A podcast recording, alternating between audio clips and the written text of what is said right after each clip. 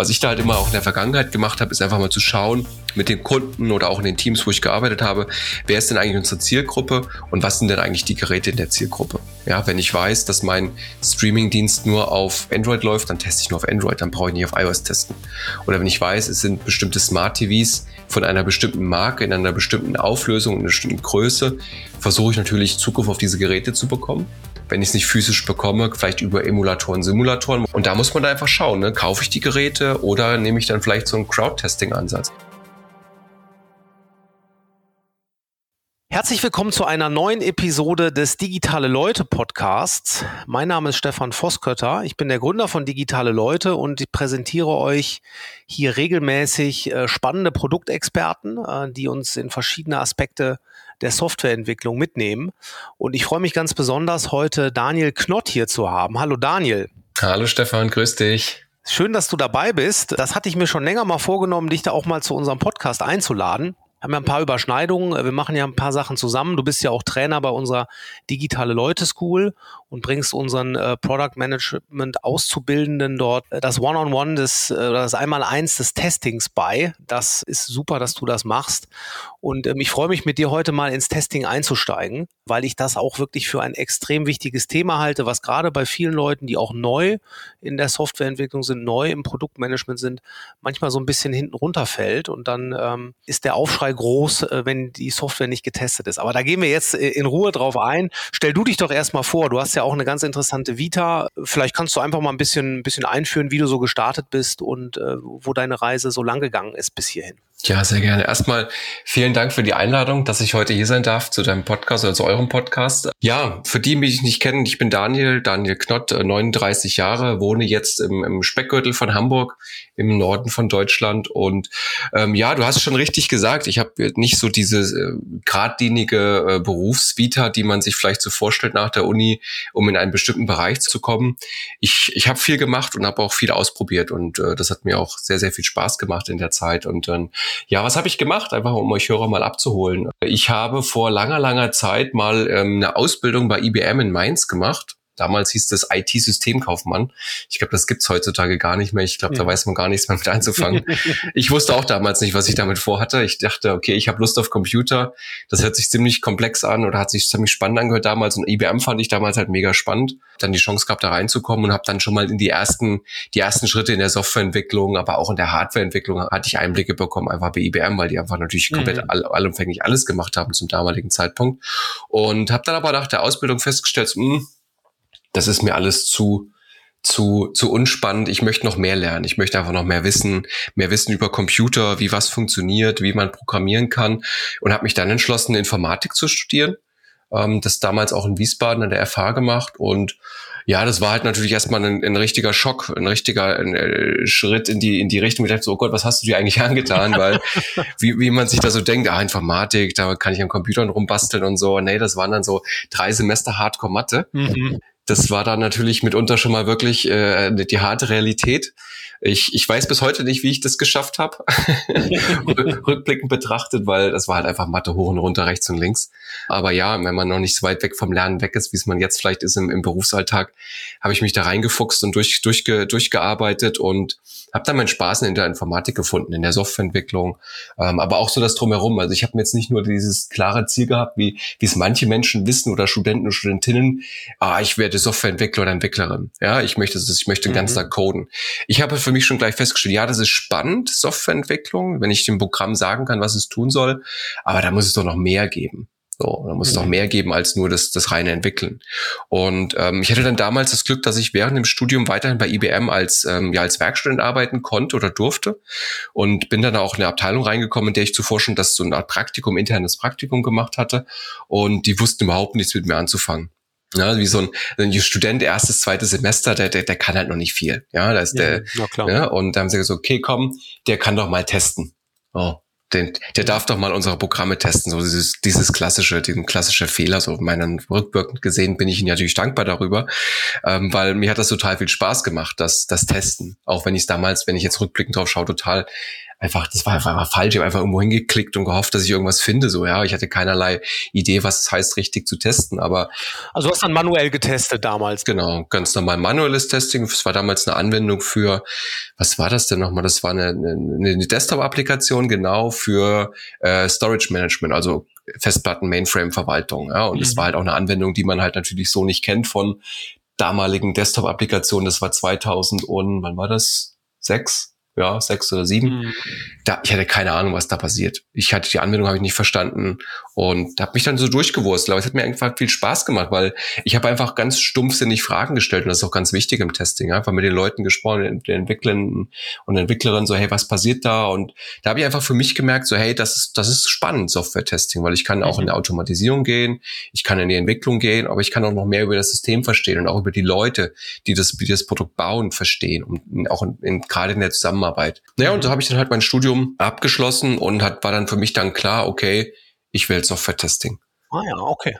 Hatte dann auch das Glück, dass ich noch einen Professor hatte, der sich auch in dem Bereich ähm, gut auskannte und mich da auch ein Stück weit gefördert hat, diversen Semesterprojekten und habe dann für mich, nachdem ich den Abschluss Informatik gemacht hat, beschlossen, okay, ich mache mal Software-Testing. Ja. Das ist interessant. Das ist dann ja auch eine richtige Spezialisierung eigentlich und die mhm. dann ähm, ein bisschen zufällig entstanden ist. Ne? Mhm. Das ist ja äh, interessant, dass, Absolut. dass dann so die, dass im Prinzip der Kollege in der Abteilung bei IBM, der dann gesagt hat, ach komm, lass den Daniel doch mal testen, dass äh, der dann so ein bisschen den Grundstein da gelegt hat. Ne? Genau. Vielleicht wärst genau. du auch auf einem anderen Weg dann dahin gekommen. Vielleicht, genau. Ja, klar. Ja, aber spannend. Hm? Ja. Naja, und dann dachte ich mir, okay, jetzt willst du halt mal richtig Software testen, so mal richtig, wie, wie das Profis halt eben so tun. Hab mich dann im Studium beworben. Ähm, und ja, wie das dann halt so ist, dann erstmal wie viele Absagen, Damals war auch Wirtschaftskrise, es war so 2008, 2009, glaube ich. Da äh, wollten viele, äh, viele Unternehmen keine jungen Menschen haben. Und mhm. gerade auch, ich meine, ich hatte ja keine professionelle Erfahrung im Software-Testing, ja, könnte man schon sagen, ich habe das gemacht, aber ich war halt immer noch grün hinter den Ohren so, ja. Und dann hatte ich das große Glück, dass ich dann da eine Stelle bei Xing in Hamburg gefunden habe. Die hatten mich damals eingestellt als mhm. ähm, ja, Junior, wahrscheinlich Junior, ja, so Junior Manual, ich weiß gar nicht, wie der Titel war, da war irgendwas mit Junior.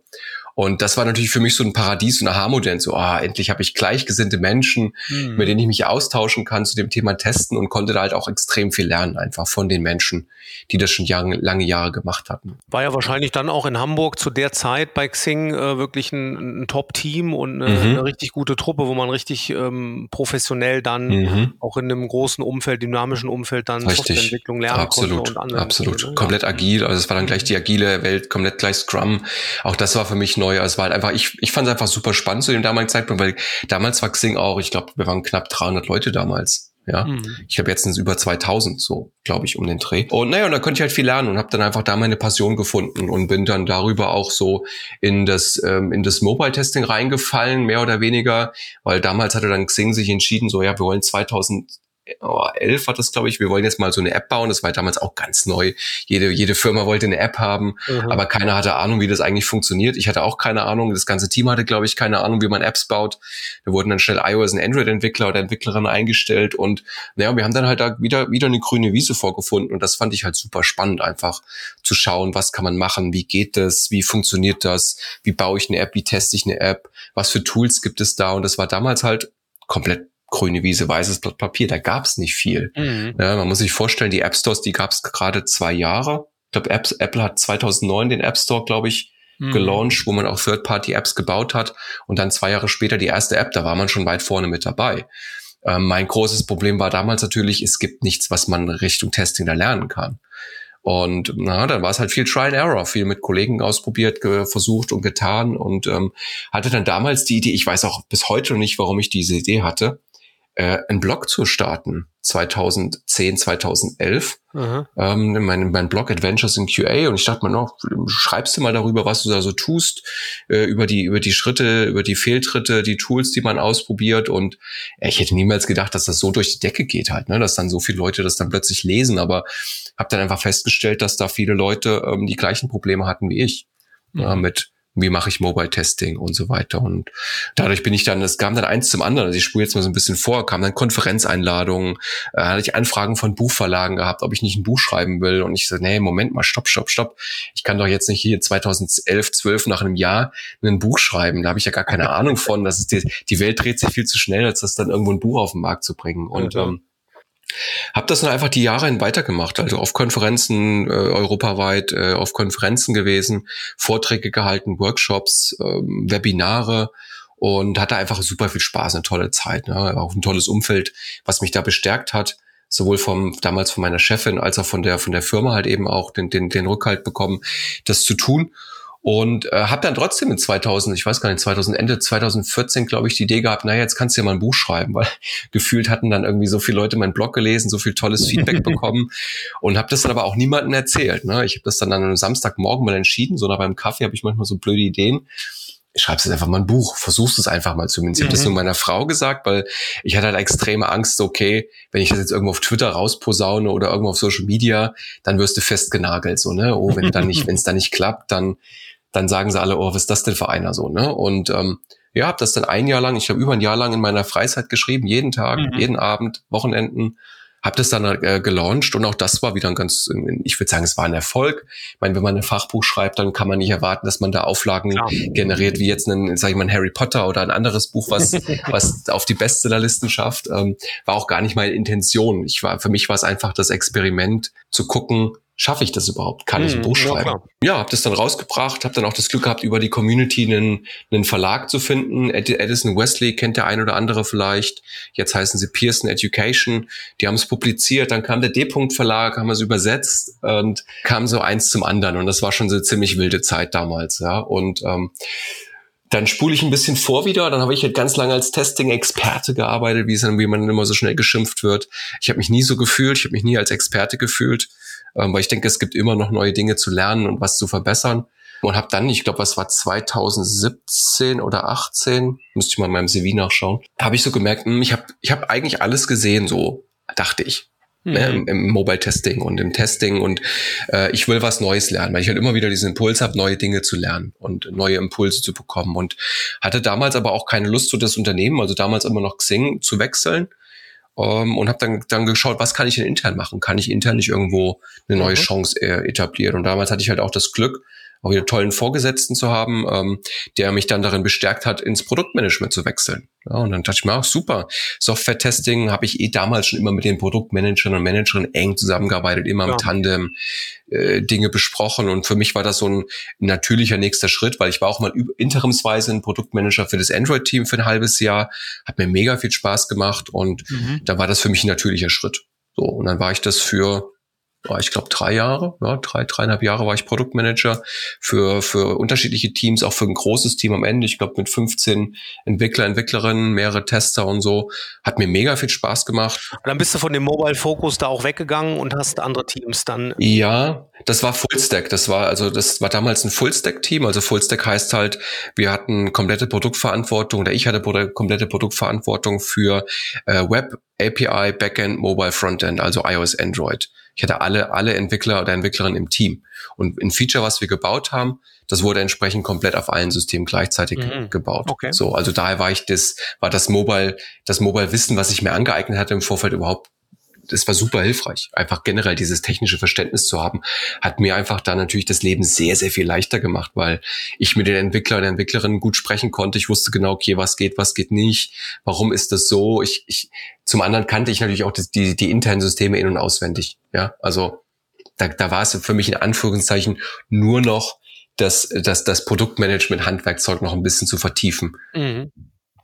Wie lange hast du das dann gemacht, äh, Produktmanager bei Xing? Ich glaube, drei, dreieinhalb Jahre war ich Produktmanager, okay. glaube ich, ja. genau. Hm? genau. Und dann bist du weitergezogen. Genau, dann bin ich weitergezogen. Dann war irgendwann der Punkt, da ich mir so, okay, jetzt bist du fast zehn Jahre bei einer Firma, das ist verdammt lang. Jetzt muss ich mal weiterziehen, wo es auch gar nicht so leicht gefallen ist, diese, diese Entscheidung, weil es einfach, ja. wie ich, ich habe immer das Glück gehabt, muss man wirklich dazu sagen, mit super tollen Menschen zusammenzuarbeiten ähm, an tollen Themen und habe dann die Möglichkeit bekommen, ähm, auch über meine, ich sag jetzt mal über meine Bekanntheit in der Community, in der Testing-Community, wieder in Software-Testing einzusteigen, wieder zurückzukehren, weil ich hatte immer so das Gefühl, ah, Testing ist schon cool, das macht Spaß.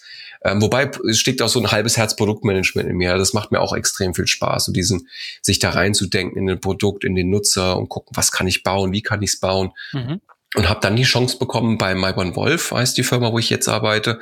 MyOne Wolf GmbH ist eine, eine Consulting-Firma äh, mit Hauptsitz in München, da den Bereich äh, Software-Testing zu leiten und zu übernehmen, zusammen mit einem Kollegen. Mhm. Genau, und dann, dann jetzt schimpfe ich mich dann halt eben Head of äh, wie Product Quality Engineering nennen wir uns, also Head of Software Testing kann man es auch sagen und leite jetzt eben einen Bereich mit, äh, mit einem Kollegen zusammen. Wir sind zwei äh, Head-Offs sozusagen. Wir machen das parallel zusammen. Mhm, cool. Ähm, sind wir jetzt 45 Menschen im Bereich und betreuen da jetzt alle verschiedenen Kunden, die man sich so vorstellen kann, vom Großkonzern bis zum Startup hinsichtlich Qualitätskriterien, Testingprozesse, Testautomatisierung und so weiter und so mhm, fort. Ja, spannend. Also, da siehst ja. du jetzt natürlich dann äh, sehr viele unterschiedliche mhm. Test-Setups, denke ich mal. Ne? Absolut. Bei hast du da gesehen, wie man das jetzt ähm, einmal in einer für ein Produkt oder die verschiedenen Produkte, die es dann da gibt, wirklich mhm. sauber aufsetzt. Aber jetzt siehst du wahrscheinlich die verschiedensten Konstellationen. Das Absolut. Spannend, ne? Ja. Absolut. Total anderer Fokus. Absolut richtig. Mhm. Also ist nicht mehr nur die klassische Web-Applikation, sondern auch wirklich eigentlich alles, was man sich draußen vorstellen kann. Ne? Also mhm. wirklich von Web-APIs, Backend, IoT, Smart Devices, Integration in Autos, Integration in in andere Hardware-Geräte. Also ist alles dabei. Und das ist halt auch das Spannende, dass man sich da halt natürlich immer wieder umdenken muss. Auch von den, von den Konzepten und von den Ideen, die man hat, muss man das hinterfragen. Passt es noch? Passt es für den Kunden? Oder passt es für den anderen Kunden besser? Also man muss ständig neue Lösungsansätze finden. Ja. ja, hat ja auch wirklich viel mit dem Team-Setup zu tun. Ne? Mhm. Ich sag mal, du wirst ja wahrscheinlich dann schon bei größeren Firmen dann immer da äh, im Auftrag unterwegs sein und da ist natürlich ein gewisses Backing da. Ich sag mal, das Testing, ich habe es auf die ganz harte Tour gelernt, als ich äh, mhm. mein erstes Startup äh, gegründet habe und dann auch äh, das Produkt dann äh, dort verantwortet habe und dann äh, Leute eingestellt habe ähm, und wir dann unser erstes Produkt dann regelmäßig iterativ gelauncht haben. Klar, da haben wir so viel Lehrgeld gezahlt, was Testing angeht. Mhm. Wir haben so viel manuell gemacht am Anfang. Ähm, mhm. Also das war ja, ich sag mal, 2006, dass wir das erste richtig substanzielle Produkt gelauncht haben. Mhm. Da ist mir immer wieder klar geworden, okay, Testing, Testing, Testing. Ja, und das war auch so der Grund, als wir unsere, unsere School gestartet haben und so dieses Curriculum aufgebaut haben, dass wir echt gesagt haben, hey, Testing muss ein wichtiger Bestandteil sein, weil das halt so wichtig ist, wirklich für die Qualität eines Produktes. Ne? Sonst kriegst du es eigentlich gar nicht wirklich auf die Straße. Wir wollen ja jetzt so ein bisschen einsteigen, erstmal ein bisschen so die Grundlage geben, warum Testing so wichtig ist. Ich denke, das wird vielen, die hier zuhören, die äh, im Produktmanagement arbeiten, die Produkte entwickeln, schon recht klar sein. Aber wir wollen da erstmal so ein bisschen einsteigen, um das dann ein bisschen zu vertiefen. Ähm, fangen wir doch vielleicht einfach damit mal an. Also wenn du jetzt in Firmen reingehst, jetzt in deiner mhm. die du gerade hast, triffst du da noch auf viele Widerstände, ähm, dass Leute dir da sagen, testen ist doch gar nicht so wichtig oder sind die eigentlich alle sensibilisiert, dass da auch ein Fokus drauf gelegt wird? Teils, teils. Also es gibt, es gibt, man muss wirklich sagen, das hat sich sehr, sehr stark verändert in den letzten Jahren. Dass Firmen haben verstanden, dass das Software-Testing ein sehr, sehr wichtiger Bestandteil ist in der Entwicklung. Ja, ähm, zum Teil haben die Menschen dann einfach schlechte Erfahrungen gemacht, also Menschen oder Firmen, weil sie halt eben vielleicht Produkte gelauncht haben, die dann anders verlaufen sind als geplant, nenne ich es mal, ja.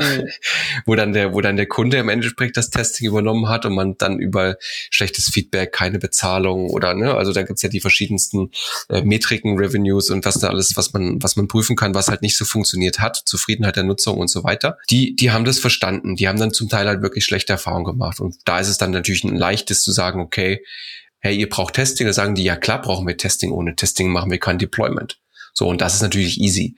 Da kommt es dann drauf an, okay, wie integrieren wir Testing in den Prozess? Wo fangen wir mit Testing an? Ne, also wirklich ab, ab Stunde null, bisschen später gelagert, wie reif ist das Produkt und so weiter und so fort. Auf der anderen Seite haben wir aber auch immer noch Kunden, ich würde jetzt nicht sagen Kunden oder generell ist noch auch nicht nur jetzt auf, auf meine aktuelle Situation bezogen, sondern auch generell in der, in manchen Firmen und Industrien ist es halt einfach noch nicht angekommen, dass Testing wichtig ist, weil Vielleicht haben Menschen falsche Erfahrungen oder schlechte Erfahrungen mit Testing gemacht im Vorfeld, dass da vielleicht mit einer Person zusammengearbeitet haben, die ja, die das vielleicht nicht richtig verstanden hat, was Testing bedeutet oder dass man da einfach einen, einen, einen ja, wie gesagt, diese eine schlechte Erfahrung gemacht hat. Und dann sagen die Leute natürlich, ach nee, das brauche ich nicht, ist total überflüssig, hält uns nur auf, macht uns langsamer und so weiter und so fort. Oder, oder manche haben auch so diese Einstellung, naja, Testing kann man ja komplett automatisieren. Da braucht man ja gar kein Testing mehr, keine Tester oder Testerinnen. Oder jetzt natürlich, jetzt haben alle ja gefühlt Angst, oh, jetzt kommt das böse Wort der AI oder die bösen Bots und ähm, lösen alle Menschen ab da draußen, die es gibt, die irgendwie was, was tun. Also das, das Spektrum ist total weit, total breit gefächert. Mhm. Ja. Und, und da sage ich halt immer, na ja, gut, was, was, was wäre denn, ähm, was würde denn passieren, wenn jetzt von heute auf morgen, sage ich mal, in deiner Anwendung oder in deinem Produkt der Checkout-Prozess nicht mehr geht? Ja, was, oder, ne, oder über so Worst-Case-Szenarien versuchst du dann immer wieder über, okay. ähm, zu mhm. spielen, sagen, okay, guck mal, was wäre der schlimmste, schlimmste Fall? Was wäre denn, wenn das und das passiert, ja? Und dann hört man erstmal Stille auf der anderen Seite, weil dann denkt man, okay, ja, stimmt, darüber haben wir nicht nachgedacht. Ja, mhm. stimmt. Also generell über Risiken zu kommen, weil das sind meistens Sachen, die sind auch, auch greifbarer. Ja, wenn ich jetzt irgendwie einem, einem, einem Manager oder einem, jemand auf, auf, auf Management-Ebene erklären muss, dass irgendwie eine Login automatisiert werden muss, das interessiert den Menschen in dem Moment nicht. So, ja, das ist so zu kleinteilig. Man muss da schon ein bisschen größer anfangen, ne? gucken, wie steht das Produkt da, was ist die Zielgruppe, was sind die Erwartungen an das Produkt und so weiter und so fort. Und ja, ja, was du eben meintest, ähm, du hattest da angefangen und gesagt, ähm, dass manche Firmen vielleicht auch schlechte Erfahrungen im Testing mhm. gemacht haben. Da habe ich so kurz drüber nachgedacht, was das denn sein könnte. Wie kann man denn schlechte Erfahrungen ähm, mit, mit, beim Testing machen? Und da ist mir nochmal klar geworden, es hängt dann schon auch viel an den Personen, ne? also Absolut. an der Erfahrung der Leute, die dann Tester sind, weil es gibt ja nichts mhm. Schlimmeres, als wenn du unerfahrene Tester hast, die dann wirklich auf so eine 100% Qualität pochen ja. und jeden Edge Case äh, abtesten und da äh, dann wirklich äh, der Pragmatismus komplett fehlt, dann ja. damit lähmst du natürlich auch jede Entwicklungsorganisation. Absolut. Das hat dann schon schon was mit äh, mit einer Erfahrung zu tun. Ne? Das Definitiv. Ist ähm, dann schon wichtig, dass die richtigen Leute das auch machen, ähm, äh, damit Absolut. das dann dann erfolgreich sein kann. Ne? Absolut. Ja. Also das genau das, das meinte ich damit, dass die halt einfach wirklich, mhm. es bringt nicht so ein wirklich da drauf zu pochen, nur dieses, oh ja, wir müssen 100% Testabdeckung oder ich muss jetzt diese und jenes noch testen. Man muss sich frei machen von dem Gedanken, dass es die perfekte Software oder das perfekte Produkt gibt. Das gibt es einfach nicht. Man kann noch so viel testen und noch so viel testen, aber es passiert immer was auf produktiv. Ja, es mhm. ist immer so, ja. Und, ähm, und das ist halt einfach wichtig. Wie gesagt, wir gehen oder ich gehe halt über Risiken rein. Also was wir auch gerne mal machen, ist sogenanntes Risk Storming. Das ist ein ganz spannendes, äh, ganz spannendes Format. Da kann man dann über, genau, über so, so ein kleines Kartendeck ähm, Gibt es auch online, riskstormingonline.com, glaube ich, wo man quasi mal explizit über Risiken sprechen kann. Also es ist auch gerade ganz spannend, auch vielleicht für Produktmanager oder Managerinnen da draußen, wirklich mhm. mal sich das mal anzuschauen und zu gucken, so, okay, was sind denn meine Risiken, was ist denn meine Anwendung und was sind so Worst-Case-Szenarien, so mal von diesem Szenario zu kommen. Und dann mhm. zu gucken, weil dann kann man ja ableiten, okay, ah, okay, ich könnte jetzt mich in Performance-Testing vertiefen, ich muss Security ist ganz wichtig, Usability ist ganz wichtig und so weiter und so fort. Und darauf basierend kann man dann entsprechend ja auch seine Testing-Maßnahmen, Testing-Prinzipien, Teststrategien ableiten, weil du mal ganz ehrlich, man kann nicht alles testen. Das geht gar nicht. Wenn man wirklich agil arbeitet, in zwei Wochen Turnus ein Inkrement auf, auf die Produktionsumgebung pusht, da kann ich nicht jede Woche einen Security Audit machen. Da kann ich nicht jede zwei Wochen einen Performance Test machen. Das geht einfach nicht. Ja, da muss man schauen, dass das, wie du es ja schon gerade gesagt hast, so ein gewisser Pragmatismus muss da mitschwingen und auch so eine, gewisse Routine und Erfahrung. Und das, das ist wegen mir ist es auch ganz wichtig, dass Tester oder Testerinnen auch immer Teil eines Entwicklungsteams sind, weil da, da bekommt man vieles mit, weil wenn ich schon weiß, wenn der Entwickler oder die Entwicklerin irgendwie gut jetzt im Remote-Setup vielleicht ein bisschen schwieriger, aber im Büro schon irgendwie stöhnt oder bei einem Code-Review schon irgendwas hingeschrieben hat, so ja, hacky Workaround, dann weiß ich schon als Tester, ja, oder Testerin, da sollte ich mal reinpieksen, so, ne? Also so dieses, mhm. das, das mitbekommen, was, was passiert im Team, ne? Und, und auch diese, dieses ein enges Sparring mit dem Produktmanager oder Managerin zu haben, ist extrem wichtig. Ähm, ich habe da habe ich auch mal einen Vortrag drüber gehalten, so warum sollten Tester, Testerinnen oder Produktmanagerinnen oder Manager ein, ein sehr gutes Verhältnis miteinander haben oder warum sollten die eng miteinander verbandelt sein? Weil das Testing-Mindset, was du auch sagtest mit diesen Edge-Cases, diese Denkweise, das sollte man schon möglichst früh ab Stunde Null mit einbringen, ja, wenn man eine Discovery-Phase startet. Das Gedankengut, was man als Tester hat, dem Produktverantwortlichen mitzugeben. Weil dann kann man es mit einplanen in der Discovery, in den Prototyp. Oder sagt ganz explizit, ja, es ist total cool, dass du daran denkst, aber ist gerade nicht im Fokus, weil da sind wir noch nicht. Ne? Und um einfach so auch da dies, dieses äh, Mindset früh mit abzuholen. Und was sich daraus ganz schön ableitet im späteren Verlauf der Entwicklung, ist dann, wenn mal ein Produktmanager, Manager mal Urlaub ist oder mal länger ausfällt, der Tester oder die Testerin kann meistens sehr gut einspringen. Ja, mhm. Weil wenn man sehr viel im Tandem macht und auch sehr viel im Produkt drin ist, dann kann man sich sehr, sehr gut auch da ergänzen. Weil als Tester ist man meistens ein Produktexperte oder Expertin. Weil man, man kennt das Produkt von A nach B. Ja. Mhm. Und das ist, das ist super hilfreich. Wie würdest du denn ähm, so ein ideal, ein ideales Test-Setup beschreiben, also jetzt auch in, mhm. der Rollenverteilung. Vielleicht können wir das ja auch mal ein bisschen an dem Beispiel von Xing machen. Ich weiß, du bist ja jetzt schon länger draußen, aber ihr habt das ja damals dann schon auf einer ähm, auf einem sehr hohen Niveau gemacht. Mhm. Weil das, was du gerade meintest, es gibt den Tester, es gibt den Produktmanager, dann gibt es automatisierte Tests. Ähm, vielleicht kannst du das mal so ganz grob beschreiben, wie für dich ein optimales Setup aussieht. Ähm, mhm. Wie viel manuelles Testing ist dann noch drin? Macht das ein Tester, der hat die Rolle Software-Tester oder ist das ein Test-Engineer? Diese Rollen vielleicht auch mal ein bisschen abzugrenzen, was die genau machen. Mhm. Also ideales Setup, ja, ist schwierig zu beschreiben. Das ist, ist natürlich wieder je nach, je nach Firma, wie, wie, wie entwickelt eine Firma oder wie, welches Vorgehensmodell. Also ich finde ideal, ich habe jetzt in meiner bisherigen Karriere immer nur agil gearbeitet, was ich sehr als sehr, sehr gut empfunden habe, weil es mir einfach sehr viel Spaß macht, so agil, dynamisch zu sein. Wir haben immer im Verhältnis eins zu vier versucht zu arbeiten in einem Team, in einem agilen Team. Also auf einen Tester oder Testerin kamen vier Entwickler, Entwicklerinnen. So, das war mhm. so das Verhältnis versucht. Hinzu kam dann noch Produkt, Design, UX, je nachdem, was für ein Produkt man gebaut hat. Wenn es mhm. weniger Frontend-lastig ist, natürlich weniger Design. Ne? Also das kam immer ganz drauf an. So, so dieses Verhältnis eins zu vier, Weil damit kann man sicherstellen, dass der Tester oder die Testerin in der Lage ist, alle Features, die in einem Sprint gebaut werden, über Akzeptanzkriterien, über manuelles Testing oder über selbstgeschriebene Testcases abzutesten dann hat man meistens genug Zeit. Und man hatte meistens dann auch Zeit, auch da die automatisierten Tests zu bauen. Weil das soll ja das Ziel in einem Sprint sein, in einem Inkrement, dass man vorher definiert, was möchte ich denn auch automatisieren.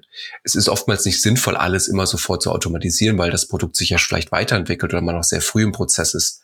Und das ist für mich so ein ideales Setup, ne? dass man sagt eins zu vier, weil dann kann der Mensch, die Person auch noch gut standhalten mit der Entwicklungsgeschwindigkeit, wenn es größer wird, wird es schwierig. Ich habe auch mal in einem Team gearbeitet, da war ich als Tester unterwegs. Das war, glaube ich, gegen, ich sage jetzt mal gegen, bewusst gegen, hört sich so negativ an, gegen acht Entwickler, Entwicklerinnen. Ja, das ist dann schon ganz schöne, das, da ist man schon ganz schön am Rotieren. Ja, da kommt man nicht mehr hinterher. Und da ist es dann natürlich dann sinnvoll, dass der Tester oder die Testerin schon so erfahren ist, dann auch die Entwickler oder die Entwicklerin an die Hand zu nehmen und ihnen zu sagen, du passt mal auf oder ihr passt mal auf. Wir sind ein Team. Wir müssen so ein komplettes Qualitätsmindset etablieren im Team. Wir wollen ja ein tolles Produkt shippen.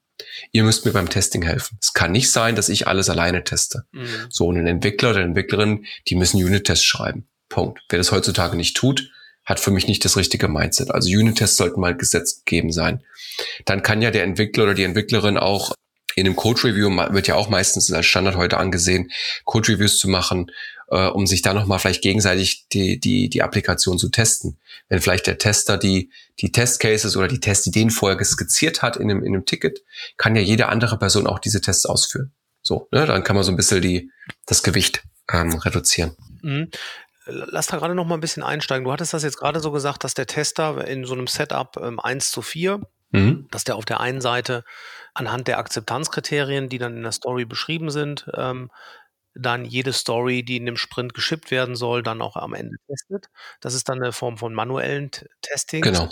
Und dann hattest du aber auch gesagt, dass dieser Tester vielleicht auch Dinge automatisieren kann. Also mhm. diese Rolle ist ja dann für dich, du hast ja auch gesagt, du hast als Test-Engineer eigentlich begonnen. Ähm, bist du dann mehr Engineer oder mehr, dass du manuell testest? Also wie ist da die Abgrenzung? Also sind das, mhm. also da stelle ich mir eigentlich auch nicht so leicht vor, Leute dafür zu bekommen, die im Prinzip beides machen wollen. Ne? Du hast den einen, der ist, hat das Engineering-Mindset, der möchte automatisierte Tests schreiben, der möchte das alles äh, applikatorisch lösen und dann hast du welche, die sind sehr stark darin, sehr detailliert eine Applikation durchzugehen, mhm. wirklich manuell auf ähm, Herz und Nieren zu testen. Das ist so relativ schwierig, wahrscheinlich Leute zu finden, die das gut vereinen, oder? Das ist super schwierig. Absolut. Das ist richtig schwierig. Also, also es gibt immer noch Firmen, die immer noch klassisch diese Trennung haben. Die sagen halt, okay, es gibt die, die manuellen Tester, nenne ich sie jetzt mal, du wirklich die alles manuell durchklickern anhand von, von Testcases. Mhm. Und dann gibt's eben die Automatisierer, die dann äh, einen bestimmten Satz von, von Testcases oder bestimmte an User Journeys, wie auch immer man es nennen möchte, äh, bekommen und das ist automatisieren. Das hat aber immer so ein bisschen für mich einen Nachgeschmack, weil dass dann oftmals so ein Setting ist, dass die Tester nicht Teil des Teams sind. Das ist dann immer so ein nachgelagerter Prozess. Das heißt, da gibt es einen Entwicklungsbereich, Abteilung, Team, wie man das nennen möchte. Und dann bauen diese Menschen was und werfen es dann über den Zaun und dann muss es jemand automatisieren. Das ist für mich dann schon wieder nicht mehr so agil. Ja, mhm. und ich predige das immer dann so in den Teams oder auch in, in, den Settings, wo ich unterwegs bin. Das, das ganze Team muss dafür verantwortlich sein, dass das Produkt am Ende des Tages eine hohe Qualität hat und welche Maßnahmen man dann durchführt in dieses, in diesen, in diesem Sprint oder was man immer für einen Zeitraum hat, das muss das Team entscheiden. Und ja, die Testing-Rolle ist dann da sehr, sehr, sehr komplex und sehr ähm, schwierig zu besetzen, weil man halt eben genau das finden muss. Ein Mensch, mhm. der, der Bock hat, sich in ein System einzudenken, es wirklich komplett zu verstehen, ist zur Not auch, zur Not sage ich mal, ich finde es immer so ein bisschen schwierig. Ich teste gern manuell, sage ich ja. Also mhm. um dann halt wirklich einzusteigen, um auch mal so Sachen durchzutesten und danach auch noch das Know-how zu haben, es zu automatisieren. Super schwieriges Setup. Wenn wir auf im Hiring schauen, wir schauen jetzt nicht darauf, dass die Menschen zum Beispiel ein super Automatisierer oder Automatisiererin sind. Ja, wenn die Person ein technisches Mindset hat und ein Skillset mitbringt, dann kann jedes Tool gelernt werden. Sei es jetzt ein Web, Mobile Tool, was auch immer. Mhm. Das, das kann man lernen der Wille muss da sein. Das ist das Wichtige an der Stelle. Ja. Und nicht nur der Wille auf Testing-Seite, aber auch der Wille auf, auf Entwicklungsseite. Ne? Dass halt wirklich auch die Entwickler, Entwicklerinnen verstanden haben und Lust drauf haben, ein tolles Produkt zu bauen. Und mhm, da gehört es dann halt auch dazu, Unit-Tests, Code-Reviews, statische Analysewerkzeuge, Monitoring einzubauen und so weiter und so fort. Wenn du jetzt eben gesagt hast, ähm, du sagst, ähm, dass Unit-Test erstmal ähm, Standard sein sollte für jeden Entwickler, wenn er was baut, dass er die Unit-Tests baut, ähm, dann kann ich das gut nachvollziehen. Wie würdest du denn so die Abgrenzung sehen? Was macht der Entwickler mhm. und was, ähm, was sind dann, sage ich mal, wenn man dann in weitere Testautomatisierung geht, mhm. weiter als Unit-Tests, was sind dann so die ersten Testprozesse, die du automatisieren würdest? Du meinst es als, als Rolle des Testers oder generell als nächster Schritt? Im Prinzip beides, ne? Weil das ist mhm. ja die, die, die, Rolle des Testers wäre es dann ja im Prinzip zu sagen, okay, ich habe jetzt äh, bin hier in einem, in, in einem Team, ähm, ich habe die Entwickler, die machen die Unit-Tests. Äh, Im ersten Schritt mache ich erstmal alles manuell, mhm. äh, gegebenenfalls, und dann muss ich mich ja entscheiden, okay, an welchen Stellen nutze ich jetzt weitere Testautomatisierung? Was sind dann so typische typische Sachen. Also mir würde jetzt wahrscheinlich direkt einfallen, dass man ein Login, Auto, ein Clickflow durch ein Login mhm. wahrscheinlich mhm. automatisiert testet, weil das immer so ein, oder ein Checkout, das sind so ganz zentrale Komponenten. Mhm. Lass uns mal von der, von der Web-Applikation vielleicht ausgehen. Was sind da für dich so die, die ersten, okay. die ersten, ähm, ja, Prozesse, Features und auch Tools, die man dann einsetzt, mhm. um das, mhm. um einen Schritt mehr Automatisierung in, ins Testing zu bekommen? Okay. Ähm, also ich weiß nicht, sagt dir, die Testpyramide kennst du wahrscheinlich so. Das ist so ein Modell, wo man ja sagt, okay, ähm, ne, die Testpyramide ganz unten, die als Grundlage sind Unit-Tests. Mhm. Und dann darüber hinauf äh, wird die Pyramide wird ja immer spitzer nach oben hin. So und ganz oben sagt man sind dann so diese End-to-End äh, die End-to-End UI-Tests, also wirklich die Nutzeroberfläche zu zu automatisieren. Und und in der Mitte gibt's noch so ein so ein so ein wabernes ähm, Medium, sage ich mal, was man dann je nach, je nach System definieren kann. Also wenn ich sage halt in den Teams, okay, Unit-Tests sollten gesetzt sein. Und dann, wenn man jetzt mal an dem Fall der Web-Applikation angeht, schaut man sich natürlich eine Web-Applikation, die kommuniziert mit verschiedenen Systemen.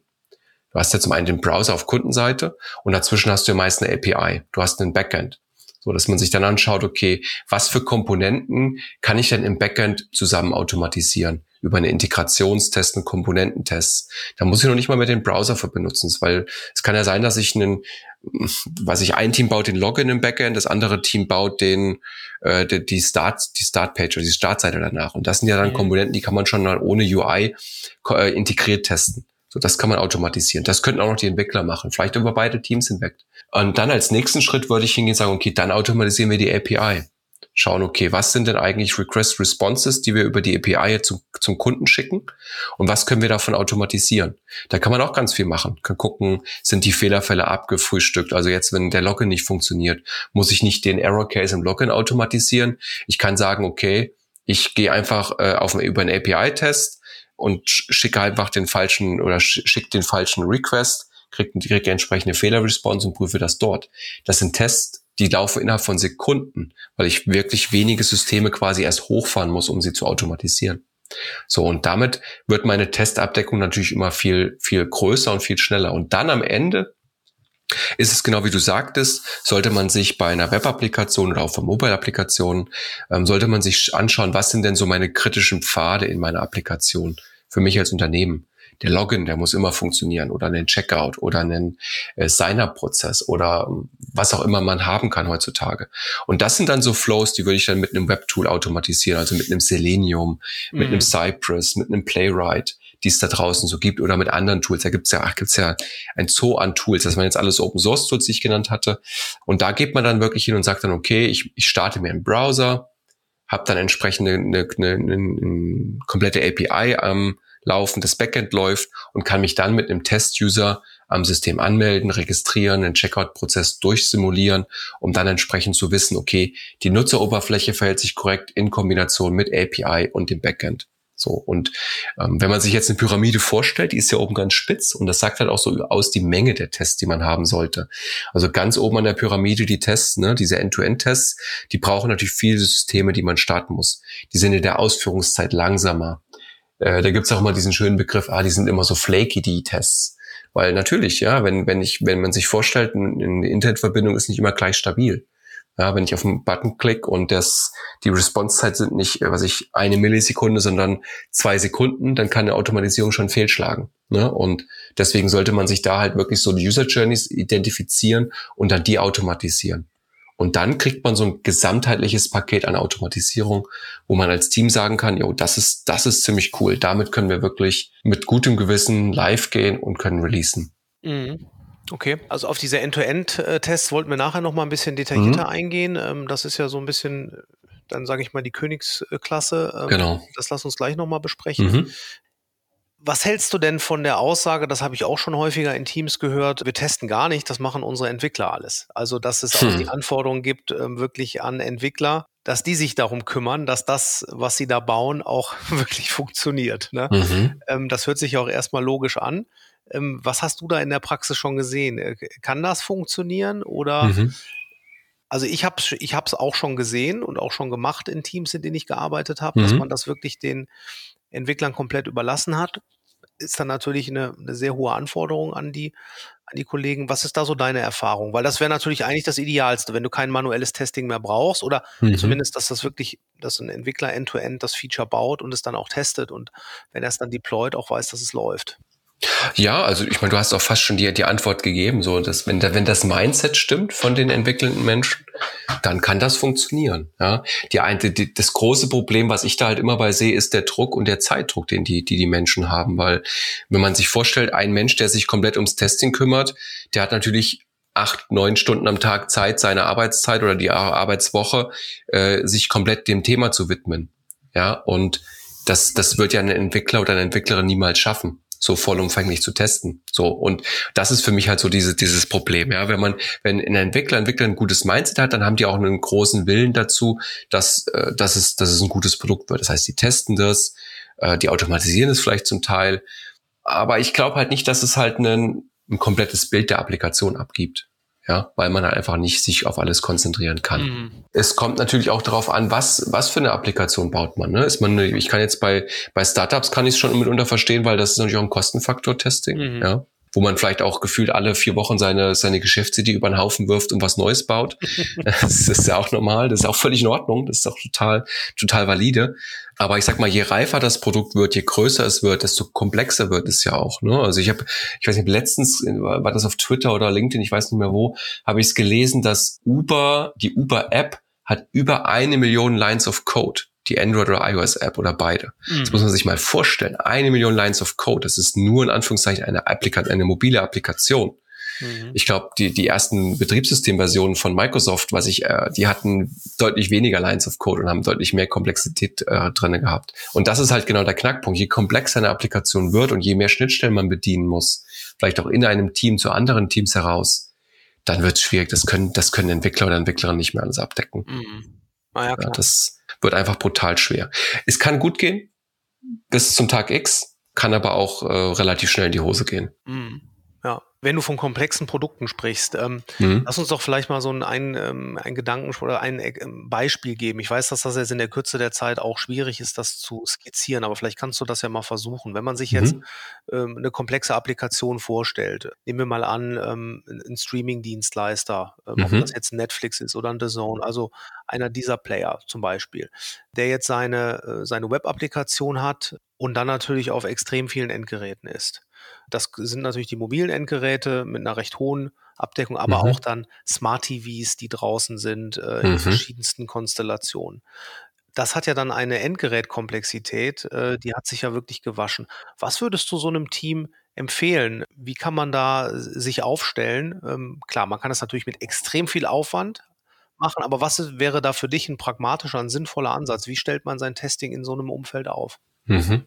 Ja, das ist äh, brutales Umfeld. Habe ich in so einem Umfeld Gott sei Dank noch nicht gearbeitet oder auch eigentlich schade, weil ich finde es sehr herausfordernd und spannend, weil ähm, das ist halt brutal. Ne? Ich meine, Mobile ist ja schon sehr an herausfordernd, Mobile-Applikationen zu bauen. Auf iOS, Android-Geräten hat man ja schon das, das Stichwort Fragmentierung hier. Äh, tausende von mögliche Gerätekonfigurationen und Möglichkeiten. Und wenn du jetzt das Beispiel Streaming ist natürlich nochmal eine Komplexität höher. Ne? Dann, du hast gesagt, du hast ja den Web, Mobile, iOS, Android, dann vielleicht noch Mobile Web, Mobile Browser. Dann hast du die Smart TVs, dann hast du ja die Spielekonsolen, Tablets. Also du hast ja da einen Stall voll Geräte. So und ähm, da muss man natürlich erstmal schauen, wie wie isoliert kann mein Produkt laufen. Also erstmal, wie isoliert meine ich halt, habe ich wirklich sehr viele Abhängigkeiten zur Hardware dann läuft das wie in so eine Sandbox. Also ich habe ich hab definierte Schnittstellen und die sind auf allen Systemlandschaften gleich. Dann ist es toll. Da hat man schon mal äh, die Gerätevielfalt minimiert, weil man kann sich dann wirklich auf die wichtigsten Dinge, die Applikationsdinge konzentrieren. Wenn es natürlich nicht der Fall ist, ja, wovon ich vielmals ausgehe. Manchmal machen ja auch Anbieter so Deals mit, mit Firmen, sagen halt, okay, guck mal, wir machen so eine Pre-Installation auf einen Fernseher. Du, du hast, du kaufst jetzt einen Fernseher und da sind dann alle möglichen Smart Apps ins, äh, installiert und vorinstalliert. Dann kann es sein, dass dir die App-Version, die da draufgepackt ist, schon, weiß ich, ein halbes Jahr oder ein Jahr alt ist. Dann macht der Mensch dann kein Update, weil das ist dann vielleicht niemand, der so wirklich affin ist. Stöpselt das ein und, und, und funktioniert und dann geht das halt nicht. Und, und das ist halt natürlich brutal herausfordernd. Und was ich da halt immer auch in der Vergangenheit gemacht habe, ist einfach mal zu schauen, mit den Kunden oder auch in den Teams, wo ich gearbeitet habe, wer ist denn eigentlich unsere Zielgruppe und was sind denn eigentlich die Geräte in der Zielgruppe? Ja, wenn ich weiß, dass mein Streaming-Dienst nur auf, nur sag ich mal, auf Android läuft, dann teste ich nur auf Android, dann brauche ich nicht auf iOS testen. Oder wenn ich weiß, es sind bestimmte Smart TVs von einer bestimmten Marke in einer bestimmten Auflösung, in einer bestimmten Größe, versuche ich natürlich Zugriff auf diese Geräte zu bekommen wenn ich es nicht physisch bekomme, vielleicht über Emulatoren, Simulatoren, wobei es das ist so ein bisschen sehr, sehr gefährliches Wasser, sehr dünnes Eis, weil das kann auch nach hinten losgehen, weil sich das natürlich am Ende des Tages nicht gleich verhält wie das echte Gerät. Mhm. Ja, und, und da muss man da einfach schauen, ne? kaufe ich die Geräte oder nehme ich dann vielleicht so einen Crowd-Testing-Ansatz? Weiß, wer meine Zielgruppe ist, ich weiß, welche Geräte die benutzen. Ich gehe zu einem Crowd-Testing-Anbieter, da gibt's ja diverse auf dem Markt und sage dann genau lieber Crowd-Tester äh, oder Anbieter, ich brauche die und die Tester, Testerinnen mit dieser mhm, Hardware-Konfiguration okay. und die kann ich dann frühzeitig auf mein Produkt lassen. Und die können mir dann Feedback geben. Das ist interessant, das Crowdtesting, das habe ich mir vor Jahren mal angeschaut. Mhm. Ähm, ich habe das jetzt die letzten Jahre komplett aus den Augen verloren. Ist das richtig mhm. äh, einsetzbar? Ist das richtig äh, Ja, absolut. Nutzbar? Okay. Absolut. Hast du da einen Anbieter im Kopf, der dir da einfällt? Ähm, Applause ist da sehr groß und bekannt. Okay. Mhm. Die sind da sehr stark. Äh, Gibt es noch, äh, wer ist da noch alles? Testbirds, die sind ein bisschen kleiner, auch in Deutschland ansässig. Ich glaube, die hatte ich mal gesehen vor ein paar Jahren. Okay. Äh, da gibt's, da gibt's noch mehr. Also ich, ah, ja. die Liste ist lang. Müsst, könnte, könnte, könnte man auch in die Shownotes oder was nachreichen, wenn da Bedarf steht. Genau, also äh, das ist definitiv ein valider Weg, Crowdtesting. Äh, es hat aber ein Aber. Ja, das ist nichts, was man sagt, ja, wir machen mal Crowdtesting nebenbei. Ne? Du brauchst da schon jemanden im Team, der sich damit beschäftigt, weil meistens läuft es ja so, man geht zu einem Anbieter hin, sagt, ich möchte das tun. Dann kriegt man sogenannten ja, Crowd-Test-Manager zur Verfügung gestellt oder Managerin und, und die, mit dem macht man ein Briefing, den erzählt man, was man haben möchte und dann hat man ja die Crowd, die testet und nach einem bestimmten Zeitpunkt kriegt man ja im besten Fall nichts wieder und alles ist gut, was natürlich nicht passieren wird. Aber am Ende des Tages kriegt man dann vielleicht, sage ich mal, 100 oder 1000 oder 10.000 Fehlerreports wieder. Damit muss man umgehen. Ja, das, das sollte man nicht auf die leichte Schulter nehmen. Das, ist, das kann mitunter schon äh, ein Fulltime-Job sein, wenn man das, wenn man das nutzt und richtig intensiv einsetzen möchte. Oder zumindest kurzzeitig, ja, für einen kurzen Moment. Aber es ist definitiv ein valides Mittel, um dieser enormen Gerätevielfalt entgegenzuwirken. Ja, weil sonst wird es schwierig. Man kann einfach nicht alle Geräte kaufen. Es ist ja monetär gar nicht möglich machbar, will man auch nicht. Und da muss man einfach so auch wieder den Pragmatismus an den Tag legen. Ne? Guckt in die Statistiken rein, was sind Zugriffe und dann was sind die wichtigsten Endgeräte? Genau. Du hast jetzt eben noch die Emulatoren angesprochen, mhm. sowas wie Browser Stack zum Beispiel. Da hast du gesagt, das würdest du auch mit Vorsicht ähm, einsetzen.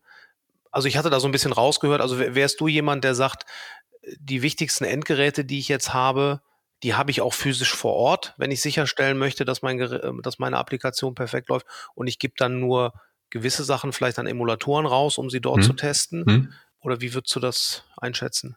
Also Mit Emulatoren und Simulatoren meine ich wirklich, was mit der Entwicklungsumgebung mitkommt. Also ein Android-Emulator und ein iOS-Simulator. Was sich der Entwickler oder die Entwicklerin oder jeder, der die IDE sich installiert hat, also ein Xcode oder ein Android Studio, dann kommt das ja quasi out of the box mit. So. Das meine ich damit. Und im Browser-Stack oder Lambda-Test oder pCloudy und wie sie alle heißen, da kann man ja auch echte Geräte in der Cloud nutzen und drauf das zugreifen. Das meinte ich jetzt, ja. Genau. Mhm. Das ist auch natürlich ein probates Mittel, wenn man jetzt sagt, man hat eine Automatisierung gebaut und man möchte die Automatisierung auf möglichst vielen Geräten parallel laufen lassen. Dadurch erspart man sich natürlich enorm dieses ganze, sag ich mal, Maintenance, Wartung, den ganzen Overhead, ne, Geräte aufsetzen, einrichten. Das ist brutal viel. Das, das kostet enorm viel Zeit. Ja. Okay, würdest du aber auch unterstützen und das jetzt nicht irgendwie so einschränkend betrachten? Nein, nein, das, das kann man machen. Da muss man schauen, was, was dann ist. Das ist natürlich auch ein Kostenfaktor, ne? Das ist nicht, nicht ohne, kann man nicht vernachlässigen. Ähm, hängt dann auch noch ein Stück weit zusammen, äh, möchte man exklusiven Zugriff auf diese Geräte haben oder teilt man sich mit anderen Firmen? Kann man das per, per, ähm, per Gesetz so tun oder, oder, oder? Da muss man individuell schauen, was passt. Aber das ist definitiv ein probates Mittel. Mhm. Aber, ich sage immer wieder, aber solche, solche Tools sollten halt immer noch nicht das manuelle Testing auf einem echten Gerät ersetzen. Ja, weil nimm, nimm mal dein iPhone oder Android, geh mal raus äh, und benutz mal ein Telefon oder nutz mit wenig Akku oder oder oder in verschiedensten Umgebungsszenarien, da wird sich die Applikation anders verhalten als in einem, sage ich mal, geschützten Umfeld, wo man immer eine tolle Internetverbindung hat, wo man immer der Akku vollgeladen ist, wo man, ne, also die äußeren Einwirkungen gerade im mobilen Bereich sind ja enorm die Auswirkungen auf die Apps haben können. Wir haben jetzt, also wir haben noch so eine Viertelstunde Zeit, denke ich. Mhm. Wir haben jetzt noch so ein paar Themen, die wir eigentlich besprechen wollten. Wir wollten auch noch mal darüber so Handlungsempfehlungen für den Produktmanager. Vielleicht mhm. überspringen mhm. wir das mal. Ich hätte da nur noch mal gerade eine Frage, wo du das gerade so meintest.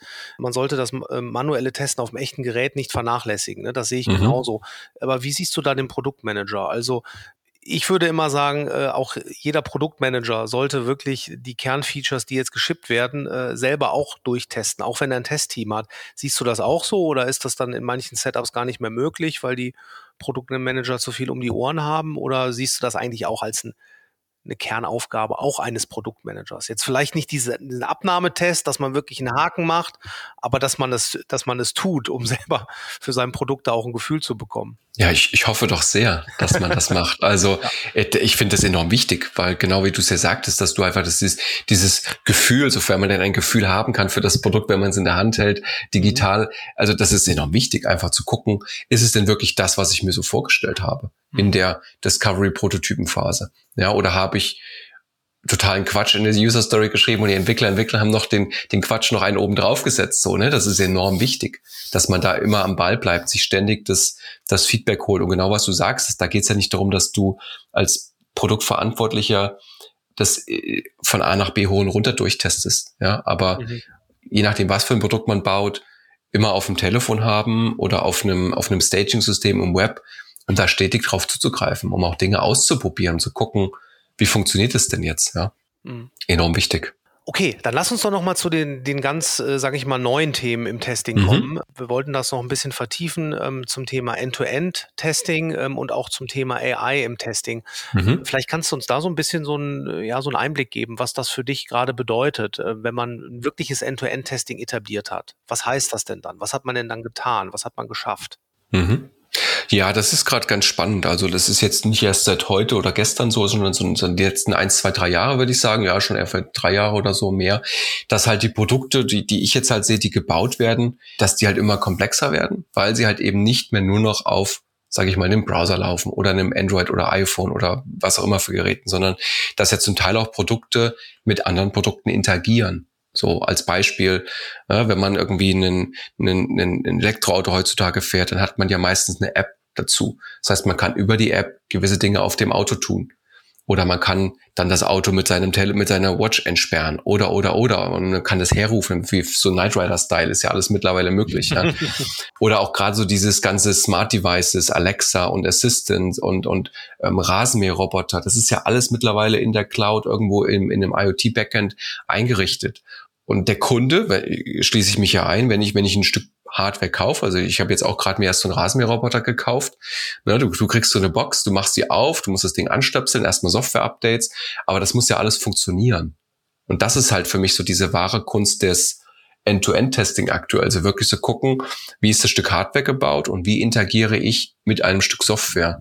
mhm. mit dem Produkt. Und, und das ist halt brutal herausfordernd aktuell, weil du musst halt nicht nur die, die Software testen, die Übergänge testen, die Umgebung musste mit reinspielen, aber auch dann die Hardware. Ja, also was passiert zum Beispiel, wenn die Hardware, wenn das Flashen der Hardware nicht richtig klappt, gibt es eine Art Recovery-Prozess, dass der Kunde am Ende nicht mit einem toten Gerät im Garten steht. Ja, mhm. solche Themen hat man dann plötzlich, wo man sich eindenken muss. Also die, die, das, die, die Gedanken, die man sich machen muss in so einem wirklichen End-to-End-Case, sind nochmal viel komplexer und viel herausfordernder. Und da kommt man auch aktuell meiner Meinung nach mit einer End-to-End-Automatisierung gar nicht raus. Das, das gibt es aktuell noch keine Lösung okay. für. Ja. Mhm.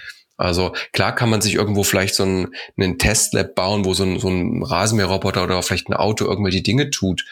Aber das sind so viel Übergänge, die noch sehr viel manuelle Arbeit benötigen. Das ist einfach echt brutal schwer.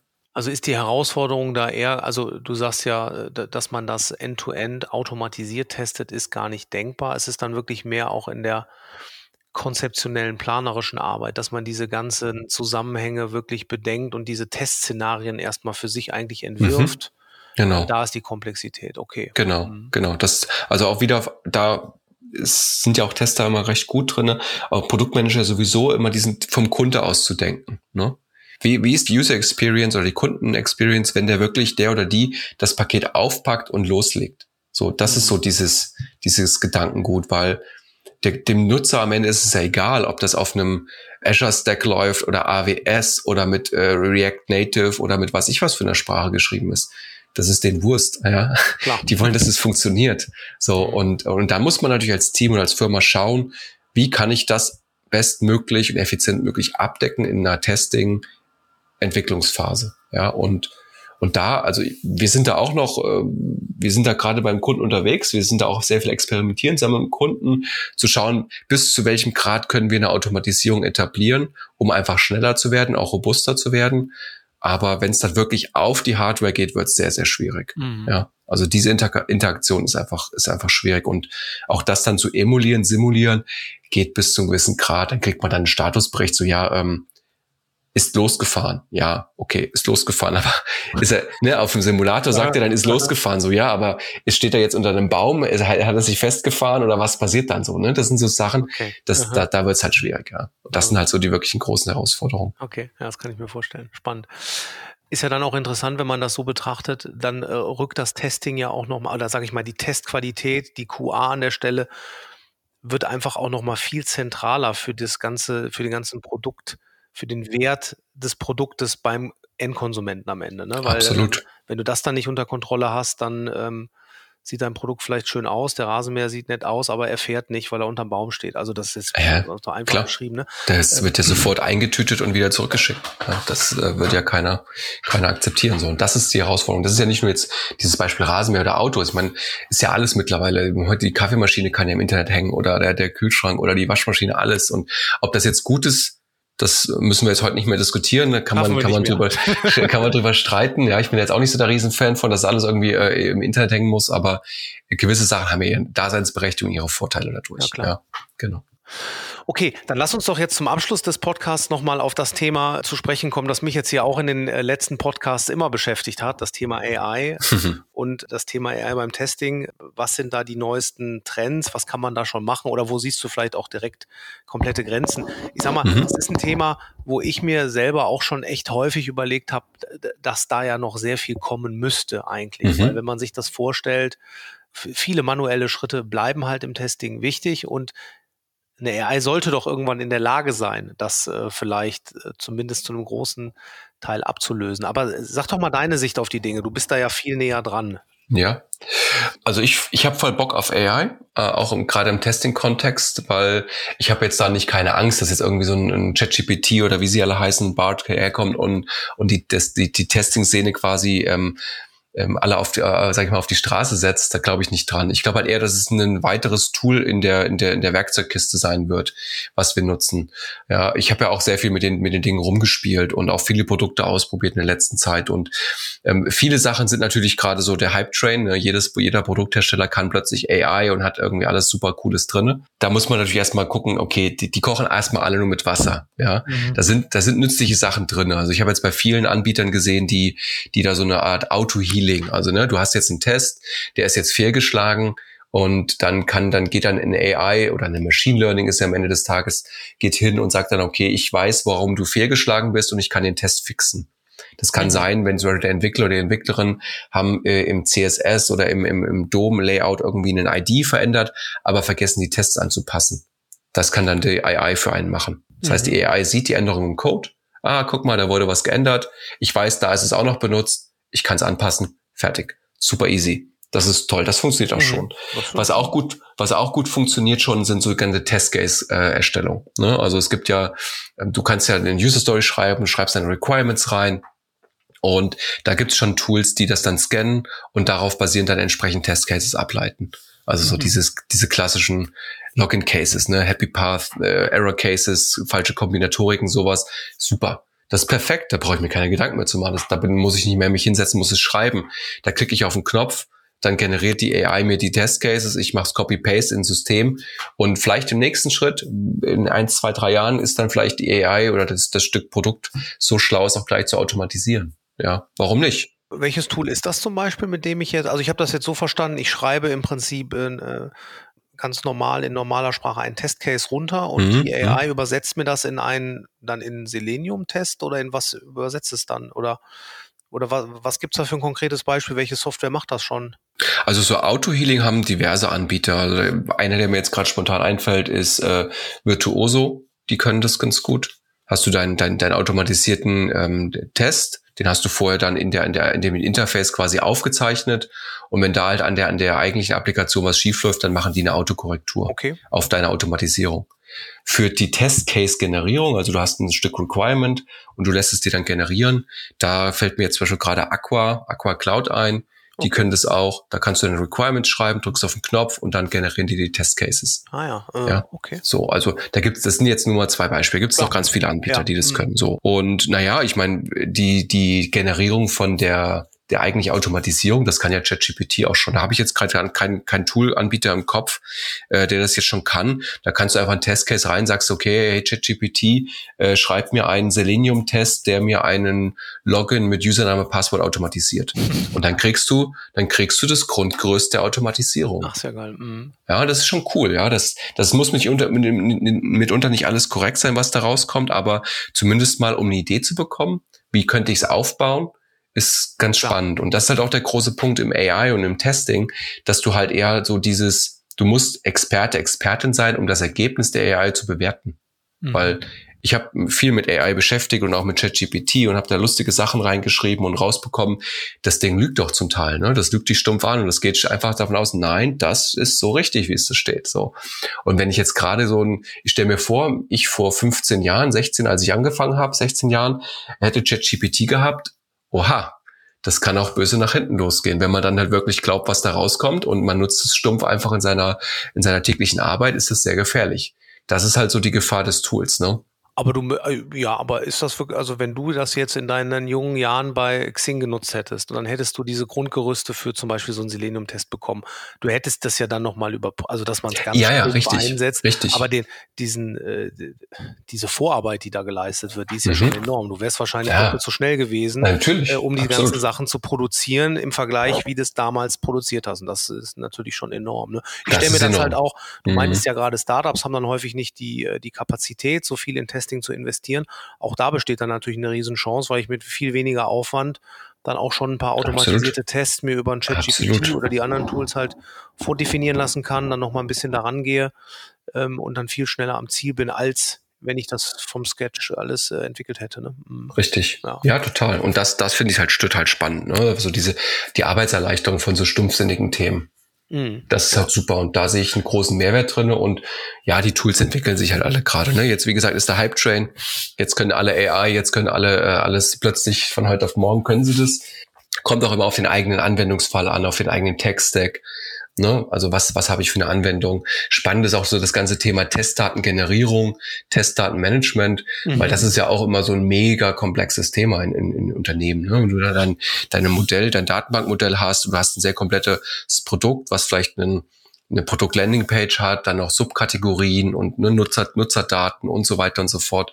Und sich das zu generieren, wenn man dann halt das Modell, das Datenmodell auf, auf sein eigenes Datenmodell anlernen kann, trainieren kann, um sich dann darauf basierend quasi on the fly für die Entwicklung, für den Testing-Prozess die Testdaten zu generieren, ist halt super cool. Mhm. Würde enorm viel Zeit sparen, weil das halt einfach wirklich sehr komplex ist. Ja. Und um das äh, vielleicht dann nochmal jetzt so abzuschließen und auf die Spitze zu treiben, der naive Wunsch äh, eines mhm. äh, Produktmanagers, dass man einfach ein Interface einer AI gibt mhm. und sagt, teste sie mir und eigentlich gar nichts weiteres macht, sondern wirklich einfach sagt, so, ich habe hier eine Web-Applikation, mhm. ja, teste die bitte durch. So, zum mhm. Beispiel, oder man sagt vielleicht, ich habe da, da ist ein Login drauf, teste das durch. Und die AI versteht das, okay, da habe ich ein Login-Screen, da brauche ich jetzt Testdaten für. Da sind wir aber noch nicht. Das gibt es so noch nicht in, äh, in irgendeinem nee, oder? Das, das kenne ich so noch nicht. Das mhm. ist äh, auf jeden Fall sehr, sehr spannend. Finde ich, finde ich sehr, sehr spannend. Gerade genau, was ich ja sagte, wieder um das Modell zu trainieren, ne, was dahinter steht. Weil du musst ja in der AI immer einen gewissen Kontext mitgeben. Das ist ja bei ChatGPT auch. Das lernt ja an deinen, deinen vorherigen Eingaben. Wer bist du vor der Tastatur? Was gibst du ein? Und, und, ne, und, und das ist ja auch genau der Punkt wenn die natürlich mal so schlau sind, dass sie erkennen, so, ah, guck mal, das ist jetzt ein E-Commerce-Shop und wie du sagst, du gibst ihm noch oder ihr oder es äh, ein Stück, äh, ein, Stück ein Hinweis mit, ey, das sind die Test-User oder das ist ein Test-User, dann kann ich mir das schon vorstellen, dass das, dass das total cool wird, ja. Mhm. Ich stelle es mir halt noch viel krasser vor, wenn jetzt, äh, stell dir vor, du bist äh, äh auch im Produktmanagement oder auch im Entwicklung sagst, du setzt dich vor eine Eingabe von einem Mikrofon und sagst, äh, lieber Computer, bau mir eine Applikation, die so und so aussieht, die das und das tut. Und da kommen Mockups raus, da kommen Prototypen raus, da mhm. kommt Code raus und am Ende funktioniert es. Ah, ja. Also die komplette Kette. Ne, also da, ist, geht, da geht die Reise ja auch gerade richtig hin und da gibt's ja echt viele, äh, die da total abgehen und da Dinge, äh, Dinge bauen und auch ähm, schon über den Prototypenstatus hinaus sind. Ne? Das mhm. ist, ja, ist ja wirklich super spannend. Genau, also gibt's ja, wie gesagt, viele sagen gerade auch ganze, ich meine, Bildmanipulation ist schon was da, was Adobe da gerade rausbringt, Klar. ne? Und oder andere, das ist ja. äh, phänomenal. Also da wird's, ich denke mal, dass, dass ich habe so das Gefühl, dass so diese ganze AI-Welle, die gerade auf uns zurollt, ist so analog zu der Mobile-Welt, die wir damals hatten. So, Ne, als als mhm. damals Apple 2007 das iPhone vorgestellt hat, weiß ja, wie dann Microsoft belächelt hat und Nokia, ah, wird sich nie durchsetzen, hahaha. Und ähm, und das war so eine komplette Revolution der Produktlandschaft. Alles muss mobil werden. Mhm. Könnte ich mir schon vorstellen, dass da zumindest mal was auf der entwickelten Seite passiert im AI-Bereich wird enorm werden. Ja. ja. Also für den Konsumenten wird's vielleicht leichter, schneller, wie auch immer, aber für uns, die auf der anderen Seite sitzen, wird's wird's eine spannende Zeit werden. Okay, und diese ganze Welle wird ja immer weitergehen. Die Entwicklungen, mhm. äh, auch äh, Software-Testing und AI, was die Tools da machen. Ich sag mal, für alle, die äh, daran sehr interessiert sind, ähm, was es da an neuen Tools gibt, äh, denen möchte ich auch gerne äh, deinen YouTube-Kanal ans Herz legen. Vielleicht erzählst du da ganz kurz was. Da bist du ja sehr ähm, detailliert dran, Tools vorzustellen in dem Bereich. Ähm, ist sehr, sehr genau. spannend. Genau. Wie oft kommt da was bei dir? Äh, einmal die Woche. Also ich habe jetzt den Kanal 2000, letztes Jahr 2022 habe ich den mal so ins Leben gerufen, mhm. hat mal die Idee, mal Video zu machen. Und genau, die Idee von dem Kanal ist es einfach, die, die Software-Testing-Welt quasi nochmal anders darzustellen. Also wirklich so die komplette Bandbreite zu zeigen von wie, wie teste ich eigentlich.